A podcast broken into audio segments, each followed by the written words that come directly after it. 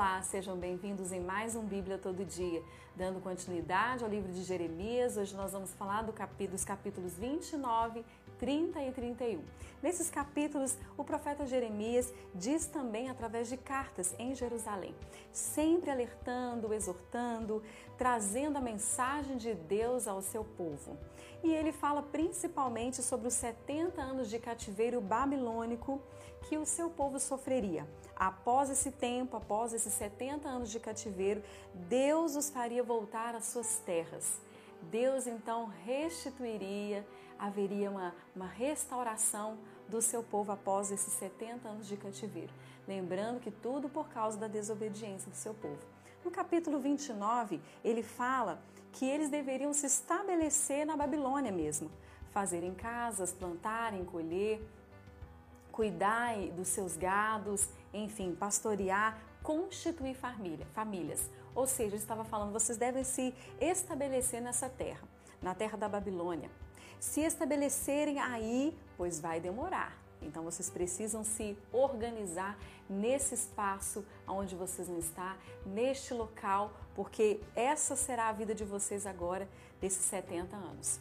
E ainda diz para não darem ouvidos a falsos profetas que falariam: não, está tudo bem, isso não vai acontecer, esse cativeiro não vai durar tanto tempo, vocês vão voltar, enfim para que eles não dessem ouvidos aos profetas que estavam falando do seu próprio coração, é, de, contradizendo aquilo que Deus estava falando e corrigindo através do profeta Jeremias, que profetizariam, eles profetizariam a paz, profetizariam, falariam aquilo que o povo queria ouvir e não aquilo que o Senhor verdadeiramente estava falando. Em Jeremias 29, 10, 11, versículo 10 e 11, está escrito assim: Porque assim diz o Senhor: certamente que passados esses 70 anos em Babilônia, vos visitarei e cumprirei sobre vós a minha boa palavra, tornando a trazer-vos a este lugar porque eu bem sei os pensamentos que tenho a vosso respeito, diz o Senhor, pensamentos de paz e não de mal, para vos dar o fim que esperais. Então Deus está falando aqui, apesar de tudo, eu amo meu povo. Então, passado este tempo por causa da desobediência, esse tempo de aprisionamento, de cativeiro babilônico, Deus ia sim cumprir a sua palavra de restabelecer, de restaurar o seu povo, de restaurar a paz, porque Deus nunca pensou mal sobre o seu povo. Deus nunca, nunca quer a maldade, a destruição daqueles que ele ama, dos seus filhos, do seu povo. Mas às vezes a desobediência e o pecado traz esse tipo de maldição nessas consequências. Em Jeremias 29, no versículo 21, na parte B, está escrito assim: Eis que os entregarei na mão de Nabucodonosor, rei da Babilônia, e ele os ferirá diante dos vossos olhos. Deus diz que bem sabe sim das perversidades da Babilônia, do rei da Babilônia, e ele, no tempo certo, após esses 70 anos, Deus ia ferir a terra da Babilônia.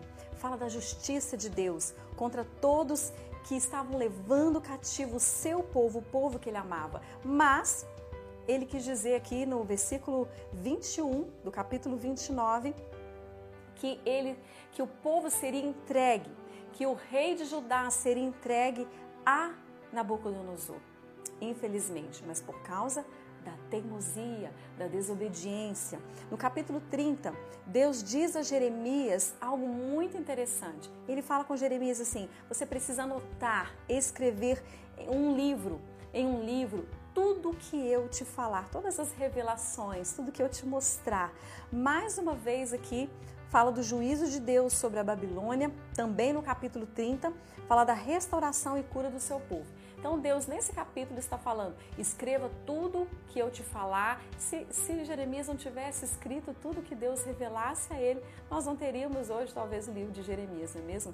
Para entender todo esse mistério, toda essa revelação de Deus que serve tanto para a nossa vida hoje, né? No capítulo 30 ainda, no verso 17, está escrito assim, para a gente entender melhor.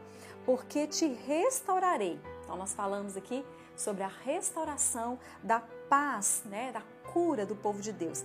E no versículo 17, porque te restaurarei a saúde, te curarei as tuas chagas, diz o Senhor.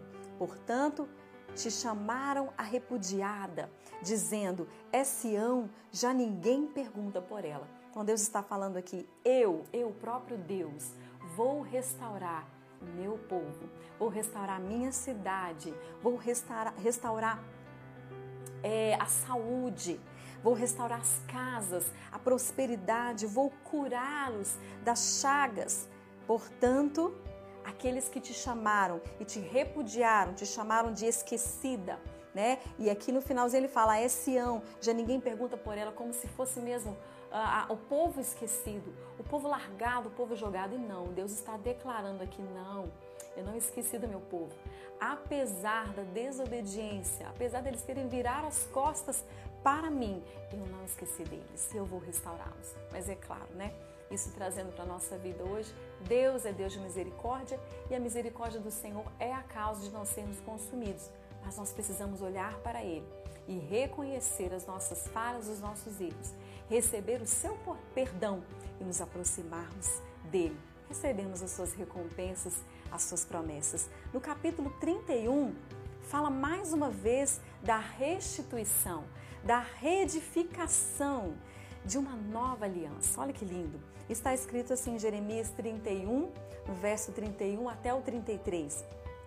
Eis que dias vêm, diz o Senhor, em que farei uma aliança nova com a casa de Israel e com a casa de Judá, não conforme a aliança que fiz com os seus pais, no dia em que tomei-os do Egito, segurei-os pela mão e os tirei da escravidão, porque eles invalidaram a minha aliança, apesar de eu os haver desposado, diz o Senhor.